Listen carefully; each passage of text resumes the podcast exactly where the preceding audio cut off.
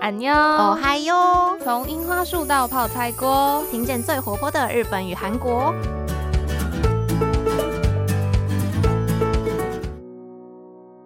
皆さんこんにちは。 여러분安妞，私はゆいです。我是杰一。 저는수지입니다，我是秀智。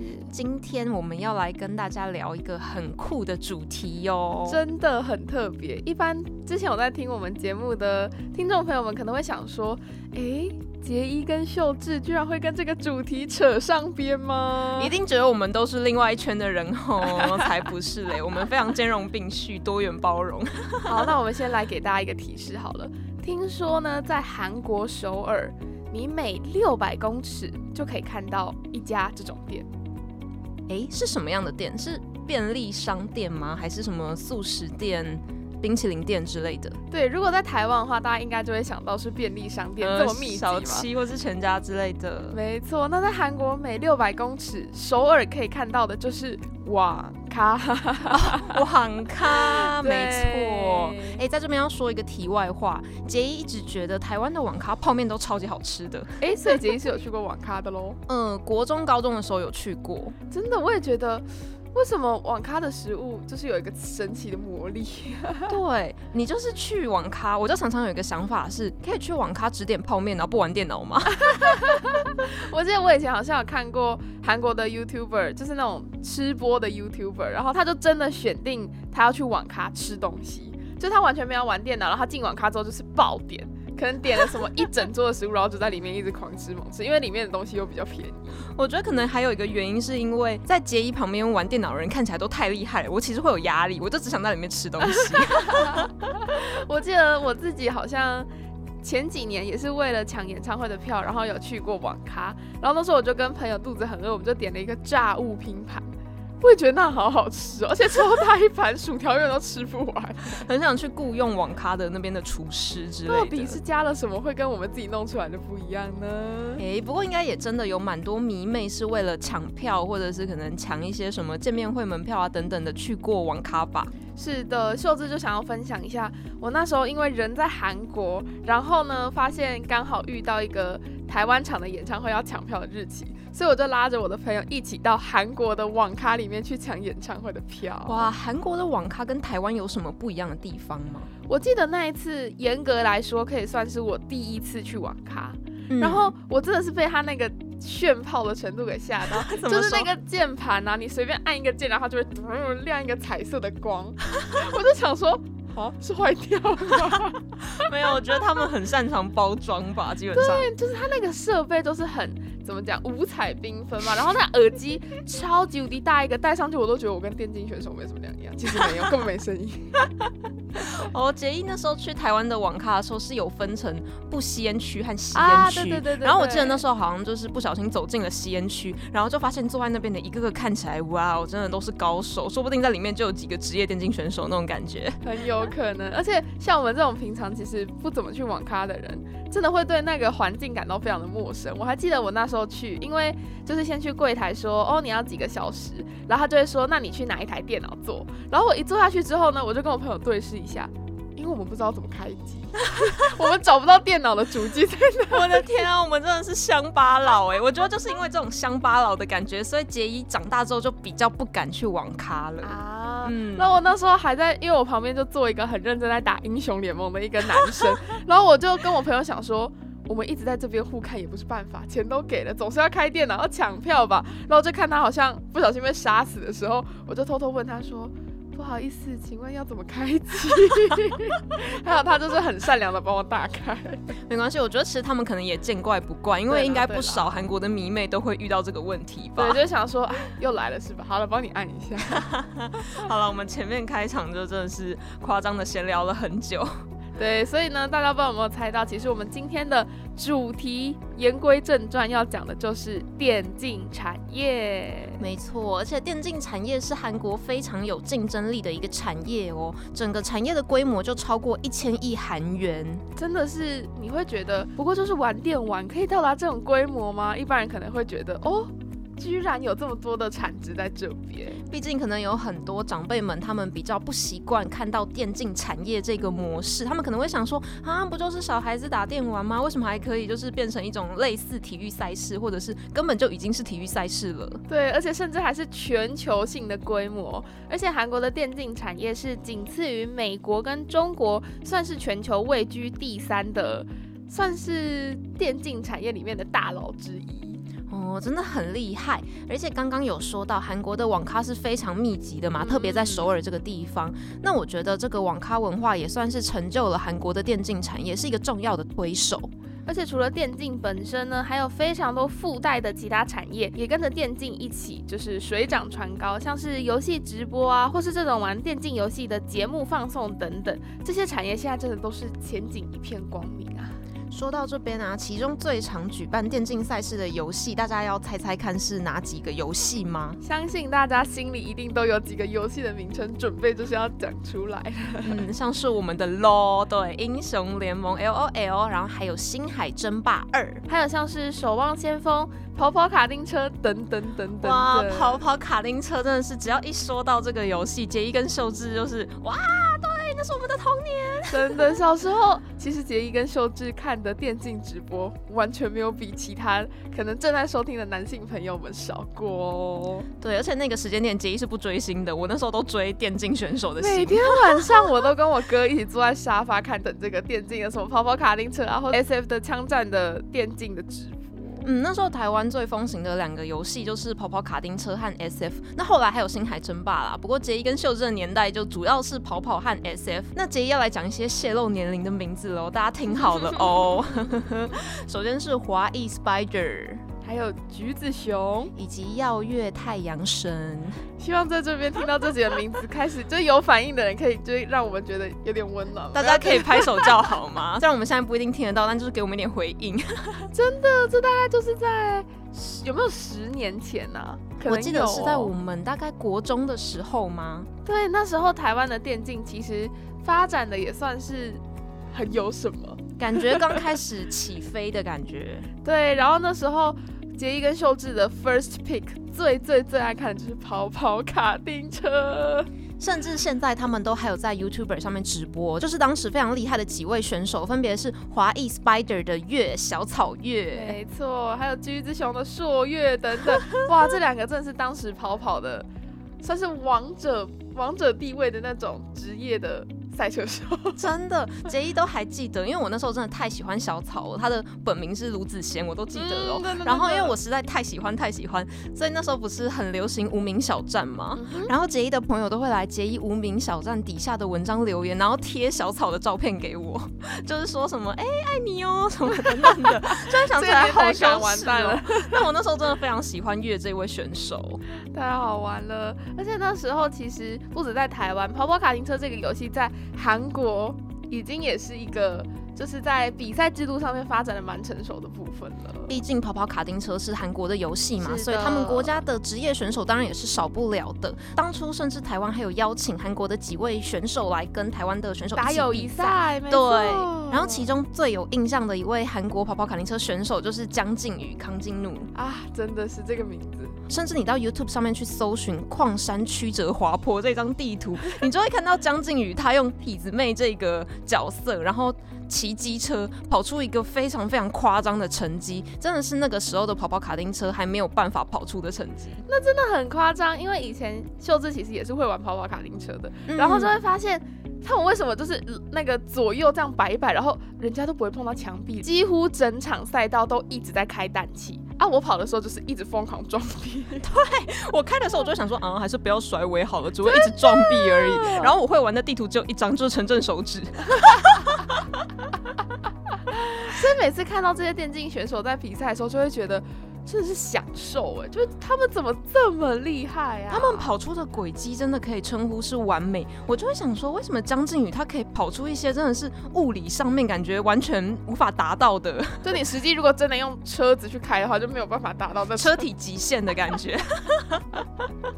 太有趣了。好了，说完跑跑卡丁车，那我们来讲一下非常火红到现在也还是有一定的人气的 L O L 英雄联盟。好了，没错，其实讲到韩国的电竞产业，真的没有办法漏掉这个游戏耶。嗯，英雄联盟真的太红了，而且是世界级的红，不止韩国。对，那这边又要再打破一下大家可能对我们的既定印象，就是杰一跟秀智其实都会打 LO，大家是不是觉得可能呃女生会比较听不懂 LO 的一些术语？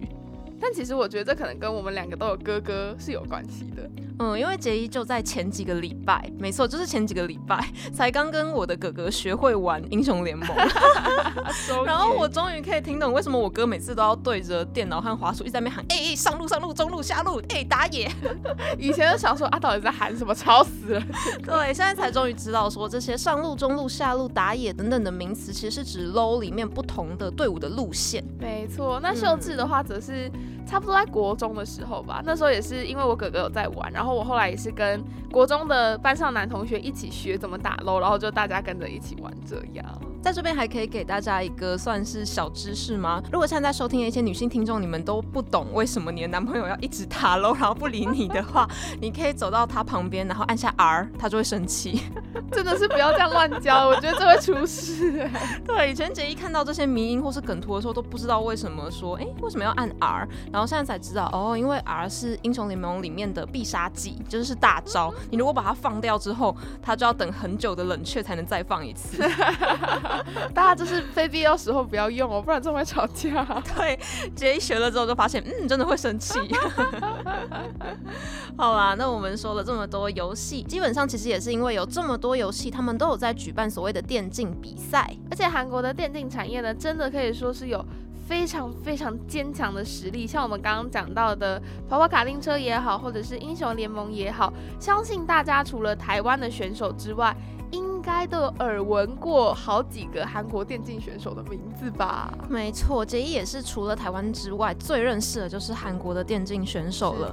认识到我们国中的时候，我们级任导师还放了一部关于韩国电竞产业的纪录片给我们看。哇，老师太太跟得上那个流行了，对，非常跟得上时代潮流。那这一部纪录片叫做《电竞高手 State of Play》，它的英文直译大概就是一个嗯游戏的国家，关于游戏的国家这样的概念。哦，那你在国中的时候看这个电竞纪录片，它里面有写什么？还是就是一直看韩国人在那边我真的是大开眼界，因为虽然我大概可以想象说那些电竞队伍背后都要付出非常多的努力，对，要一直疯狂练习，然后可能拟定战略啊等等的。嗯，其实可能不一定有真的在享受那个游戏，但是我看纪录片的时候觉得说，哇，你在韩国要当一位电竞选手，真的要非常的刻苦耐劳哎。那像我们前面讲过的主题追星，好了。如果你今天觉得，诶，韩国的偶像产业很发达，然后想要在韩国出道当偶像的话，大家应该都知道，你那个练习生时期真的是。非常非常难熬，而且还有人是不止当一两年，可能当到快十年的人都有。真的，一当就是好几年过去，然后你付出的青春不一定会有回报，就你不确定说能不能真的出道，真的当偶像当歌手。然后杰一看完这一部电竞高手的纪录片，就觉得，哦天哪！虽然打电动听上去好像很直观，觉得它很有趣，但其实韩国的电竞选手他们在真的正式加入一支电竞队伍，然后成军之前所要受的这些苦，根本就不输给这些练习。生门呢，真的很冲击耶！你会想说，他们不过就是盯着荧幕，然后按按键盘，然后按按滑鼠，但是你有办法想象，如果你一整天都要一直一直要你狂按滑鼠，会发生什么事吗？而且他们是有那个 schedule 的，其实就像是偶像他们的练习生一样，也要经过。跳舞或者是诶唱歌等等的练习一样，那电竞选手的这些所谓练习生们，他们也是有一个非常操劳的按表操课的菜单，可能也是有一些个人训练的部分啊，以及你团体要实战一起来测试你们的战术等等。哇，这两个产业真的是非常的艰辛啊！那大家有听过或者是知道韩国的虫王李地东这个名字吗？哦，这可能是跟我们前面比较少提到《星海争霸》这个游戏比较有关喽。嗯，他就是在这一部纪录片里面有出现的一位电竞高手。那所谓的虫王李地东，就是指说他在《星海争霸》这个游戏里面是玩虫族的这个种族。那他就是这个虫族里面的电竞高手。虽然杰伊跟秀智都没有玩过《星海争霸》。但是虫王李地东这个名字真的是。连我们这种去网咖不会开机的人都听过，对我们这种乡巴佬都听过《虫王李地东》哎，所以真的是很推荐大家去看这部纪录片，你就会听到李地东说，哎，他们这些选择了电竞之路的选手们呢，碰到大环境下，其实要面对非常多的困难，而且选手训练的过程当中真的非常非常严格。你今天不要想说，诶，如果我是跟朋友一起，例如说打一场 low 好了，我们输了顶多就是。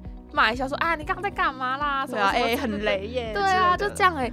但是如果他们在里面是不能随便乱输掉的。嗯，他们都有住在基本上是一个呃集中共同的宿舍，然后每天要这样照表操课去练习一些可能基本功啊，或者是团队默契等等的。而且就像是一些例如说职业的体育选手好了，你也要有一个类似像是抗压性 mind control 吗？就如果你今天比赛，因为你要面对非常非常非常高压的环境，所以你要怎么样去面对比赛的输赢？而且不知道大家有没有看过类似这种电竞职业的比赛，他们通常并不是一盘定生死。哦，真的，有时候要打，可能例如说七战四胜，对，或者是五战三胜。所以当你面对一个，例如说是总冠军赛好了，然后第一场你可能用你非常有自信的角色，结果输了，那你要赶快调整好你的心态，这样下一场要赶快扳回来。如果你就沉浸在那个战败的氛围里，那你可能就跟总冠军说再见了。又尤其如果你今天真的是一个顶尖 top 等级的选手的话，其实你背后是背负着整支队伍、整个团队、你的家人、粉丝，甚至是公司和赞助商。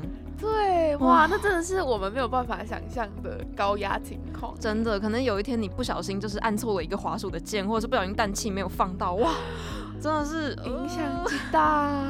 对，那还有一个想要提到的是，在这一部纪录片里面还有讲到说，在大概二零一零年的时候，约莫十年前吧，韩国曾经爆发一个非常严重的电竞铅毒丑闻。哇，那个时候真的是闹得非常非常大哎。嗯，简单来说，这个事件就是那时候最火红的游戏是《星海争霸》，然后在韩国就有电竞的选手跟赌博网站非法的接触，这件事情闹到超大，对整个电竞产业影响很深远哦。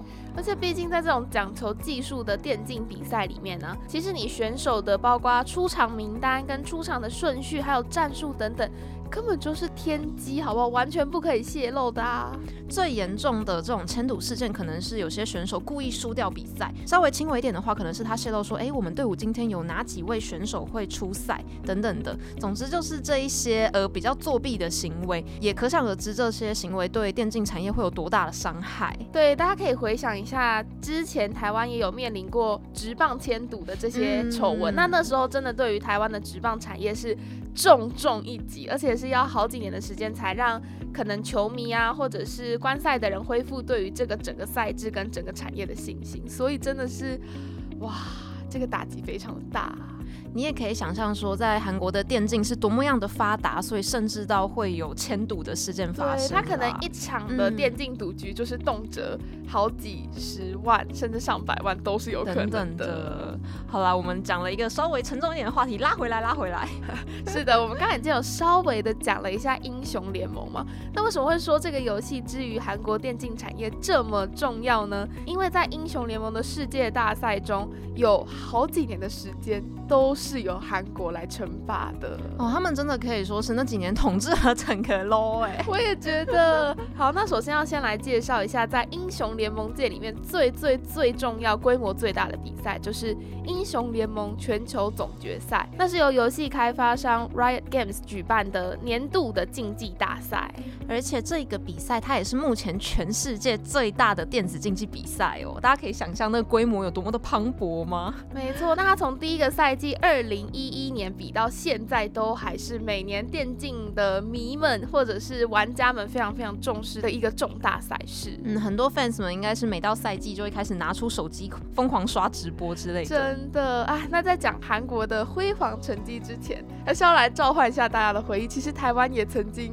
是这个比赛的冠军啦，是的，不知道大家有没有印象？是的，这个比赛就是台湾当年的队伍有曾经拿下冠军，也就是我们的台北暗杀星。没错，我们台北暗杀星是在 S Two，就是二零一二年的赛季中，当时战队以三比一的成绩击败了韩国的队伍，当时台湾根本就是。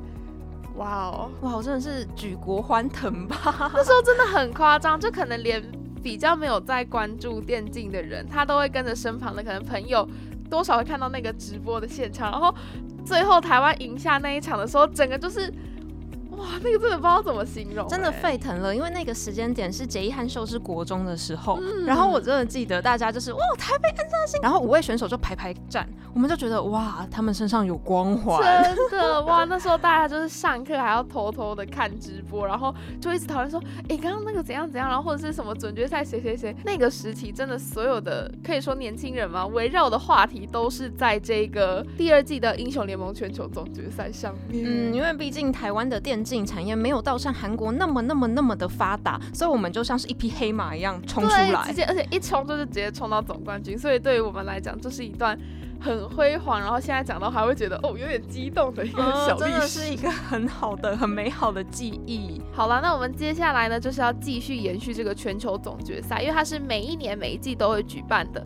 那刚刚提到 S Two 由台湾拿下了全球总冠军之后呢？之后大家是不是很好奇台湾的战绩如何？但如果你去维基百科上面搜寻的话，其实你没有办法在决赛名单上面看到台湾，再也没有进去过。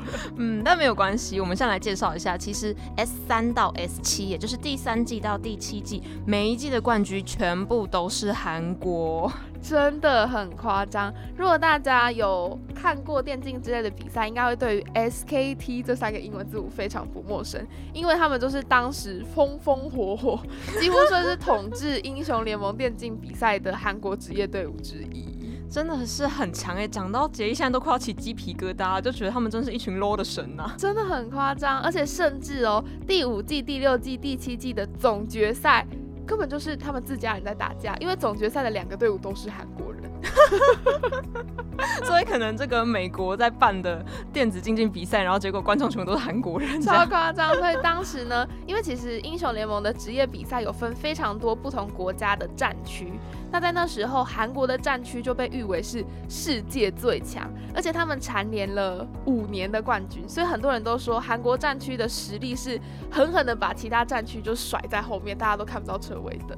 嗯，我们刚刚提到了 LO 的五大赛区嘛，那这五大赛区来跟大家稍微就是介绍一下，好，对，来为比较不认识的听众朋友们科普一下小知识。首先呢，是有中国区的叫做 LPL，以及韩国区的 LCK。再来就是北美的 NALCS 和欧洲的 EULCS 这两个赛区，最后还有是港澳台的 LMS。那其实刚刚有提到两个 LCS 嘛，他们可以算是就是成一家的概念，所以也有人会觉得是四大赛区。嗯，就是欧洲和北美地区的，可以把它合并在一起算了。没错，那当时呢，这个韩国的战区就被世界誉为是 low 里面的强者，就是大家会觉得哦，遇到韩国队可能就拜拜，不用玩了，真的是。对，不过韩国也在 S 八，就是二零一八年的赛事之后呢。开始走下坡，那现在的赛事也已经不是韩国就是怎么打怎么赢的那个辉煌时期，他们已经有点算是被北美啊或者是中国的队伍赶上了那种。哦，因为中国的电竞其实也是非常迅速在发展当中，就像我们刚刚讲到，其实电竞产业在韩国之前还有美国跟中国这两大山脉嘛，所以可想而知，输了这么多年，其他国家怎么可能就是放任你一直不停的拿冠军呢？嗯，那我们也为台湾就是加油，台湾加油！希望台湾可以再次站上世界舞台。没错，我会非常期待的。在二零一，在二零二一年英雄联盟的 S。在二零二一年英雄联盟的 MSI 赛季邀请赛呢，即将在五月六号冰岛的首都开打，所以最近就是在进行各区代表队的比赛，然后要选出谁会到冰岛去参加这个世界大赛。嗯，这些代表队也才非常那个热腾腾的刚刚出炉而已，所以身边很多朋友都非常期待这一次的游戏比赛。那小小的跟大家介绍了一下韩国的电竞的状况以及英雄联盟这个节目之后呢，我们最后想要来跟大家分享一些是跟电竞。产业相关的附加产业们，毕竟玩游戏就是离不开直播、离不开观众的嘛。对，因为你就是要看这个这么厉害的玩家，他到底是怎么操作，到底实际玩的情况是怎么样？所以对于其他玩家来讲，看这些高手的直播就是一个他们学习非常非常重要的过程。虽然我觉得那是对高手来讲啊，对杰伊和秀士这种就是啊好厉害，拍拍手，但是完全不知道怎么样玩。在他面前人都会死掉，然后他都不会死。对，到底为什么？哇，那个真的是 R K 放的这么厉害。说到韩国的这种实况直播呢，就不得不提到一个平台叫做 Africa TV。嗯，我们在很久很久以前，Hisashi Beauty，我们有跟大家聊过，就是日本的 Nico Nico 这个动画平台嘛。那其实韩国的 Africa TV 也算是这样一个同等地位的呃影音平台吗？对，那其实 Africa TV 呢上面当然不只有所谓的游戏实况转播，还有非常非常多漂亮的身材很好、能歌善舞的。各种对 各种实况主们，或者是一些 BJ 啊等等的。那还有近几年非常火红的吃播某棒，也是在 Africa TV 上面占据了不少热门实况的那个视窗这样子。相较于韩国，因为台湾大部分的游戏直播都会使用 Twitch 这个国际的平台嘛。对。但其实，在韩国大部分的实况主啊，又或者是很多的游戏直播主，他们还是喜欢用 Africa TV。是的，那除了游戏实况之外呢？相信所有人都可以感受到这几年大家最常开的 app 一定都是 YouTube 嘛？没错没错，YouTube 真的可以拿来做很多事情，听音乐啊，或者是一些 BGM，又或是看一些游戏等等。对，所以当然在游戏产业这一块呢，他们也是悄悄的就入侵了 YouTube 这个平台。那像是秀智自己在寒假的时候呢，我以前其实也是看不懂游戏 YouTuber 在干嘛。哦。对，那在寒假的时候，我也是忘记为什么哦，可能是因为前阵子有一个手游非常的红，叫做 Among Us，不知道大家有没有听过这个游戏啊？它是类似那个狼人杀的游戏，对，它其实跟狼人杀的概念蛮像，就是会有杀手，里面叫做 Imposter 的这个角色，那其实跟狼人杀的概念就蛮像，就是一个有点像推理嘛，你要猜出这群人里面谁是杀手的一个游戏。嗯，然后这个 Among Us 就在 YouTube 上面的影片也是非常非常的火红。对，就除了韩国也好，台湾其实有非常多的像是娱乐百分百等等，他们会一起玩这样子的游戏。那秀智就是在寒假的时候，无意间看到一个韩国的游戏 YouTuber 在玩 Among Us 这个游戏，然后我就开始看他的影片，但后来才发现他其实是以玩绝地求生，就是我们所谓的吃鸡这个枪战游戏起家的。绝地求生真的可以说是前阵子主宰了杰伊身边所有朋友的手机。对，他真的是有事没事就会说，哎，要不要来吃鸡？要不要来吃？要不要来吃一下？要不要吃鸡？真的。那那时候秀智看到这个 YouTuber，他其实是玩电脑版的绝地求生。那秀智本人是。没有很懂这个游戏，就我大概知道怎样算赢，怎样算吃到鸡，但是什么枪啊，或者是你在移动的时候要怎么那些技术我是不懂的。但我就觉得这个游戏 YouTuber 的影片为什么这么好看呢？我觉得其实很多游戏 YouTuber 或者是呃直播主和实况主都有他们的个人魅力，会让人很想要看他们玩游戏。杰以前的经验是，虽然我可能已经自己玩过这个游戏了，已经玩完了，或者是都看过剧情了，我还是想要看那些很可爱的 YouTube。本们、实况主们，他们再玩一次，真的不得不说，这些游戏 YouTuber 个人魅力当然是非常非常重要。然后再加上他们那种操作的技术又非常的厉害，所以你就会觉得哇，看他们玩游戏，很像在看一些。该怎么讲呢？算是什么节目之类的感觉吧？就是一场比赛开始，非常精彩。对，而且吃鸡还有一个很特别的点是，基本上你就算跟不认识的玩家一起玩游戏，你们都会开你的麦克风跟对方进行对话。哦，它是一个需要沟通的游戏。对，真的是需要沟通。所以这个游戏 YouTuber 他在开麦，然后跟其他的玩家对话的时候就很好玩，因为他常常会设定自己有一些那种角色设定嘛。例如说，我今天是一个。呃，什么国高中生好了，然后他可能在开了他的麦克风之后，就一直说什么姐姐，这个地图要走哪里去啊？什么什么，赶快救我啊之类，然后就会觉得天哪，这人也太好笑了吧。不过他们真的是很有魅力耶，就是因为这么有魅力，所以其实有很多韩国人想要从事游戏 YouTuber 这样的一个职业。没错，大家如果去查一下资料，会发现韩国呢，我们以前讲过 YouTube 这个主题嘛，会发现其实很多。百万以上等级的 YouTuber 非常非常多，都是做游戏类型的哦。哦，他们真的有非常大的客群和粉丝量哎，真的。那不外乎这些游戏 YouTuber 的受众，也就是国高中生，甚至是国小生们。所以在二零二零年呢，韩国教育部就有统计过，国小生想要从事的梦想职业。其实 YouTuber 跟所谓的电竞职业选手都在前五名以内。哇，感觉他们如果以后真的都变成专业电竞选手，那看来韩国的电竞产业又会就是哇，这又再次主宰 low 了。没错，不只是不知道到时候流行的会是什么游戏啦，很有可能会是其他新的游戏。但其实相较于一些偶像歌手啊，或者是大家在电视上看到的名人，对于这些国小国中生来讲，主宰他们世界的通常都是某一个游戏 YouTuber，或者是某一个职业电竞选手。我觉得可以想象，因为毕竟杰伊小时候也曾经看着那个月他在。跑跑跑卡丁车的轨迹，然后我在那边练习，然后想说，为什么他在挤蛋切的时候感觉跟我在挤蛋器完全不一样？我觉得这可能也是为什么电竞产业啊，或是这种游戏产业在 YouTube 的发展会一直让人觉得嗯前景非常好，因为它对于现在的年轻人来讲影响力真的是太大了。生在现在这个时代，游戏真的是我们生活中非常重要的一部分，因为大家应该也都有过小时候就是瞒着妈妈爸爸偷偷去买游戏点数的经验吧。对，其实关于韩国的游戏产业还有非常多可以讲的。我们今天只是挑出了电竞这个面向。那大家有没有想过，其实我们从小到大很多玩的游戏，举凡跑跑卡丁车、风之谷、抱抱王等等的，全部都是 韩国的哎。哇，这些对于我们今天讲的比较像是玩家这一个角度去看，例如说一些比赛啊，或者是他们要成为职业的选手要怎么样。但是如果今天又再把所谓的游戏制造商、开发商发明了哪些游戏拿出来讲？哇，这个内容可能也会很精彩。真的可以说，两千年代啊，不管是游戏的开发，又或者是电竞产业的发达，韩国都走在非常先端的路上。是的，如果大家对这样的主题感到好奇的话，我们之后有机会也会再准备相关的内容来跟大家见面的。没错，因为杰一去网咖都在玩风之谷。好啦，那我们今天就跟大家聊了很多关于韩国的电竞产业的故事，不知道大家觉得有不有趣呢？大家也不要忘记去追踪我们的 Instagram 和按赞脸书专业，就可以收到最新一集的。节目通知哦，那我们今天的节目就到这里，要跟大家说拜拜喽！我是杰一，我是秀智，马丹呢，安妞。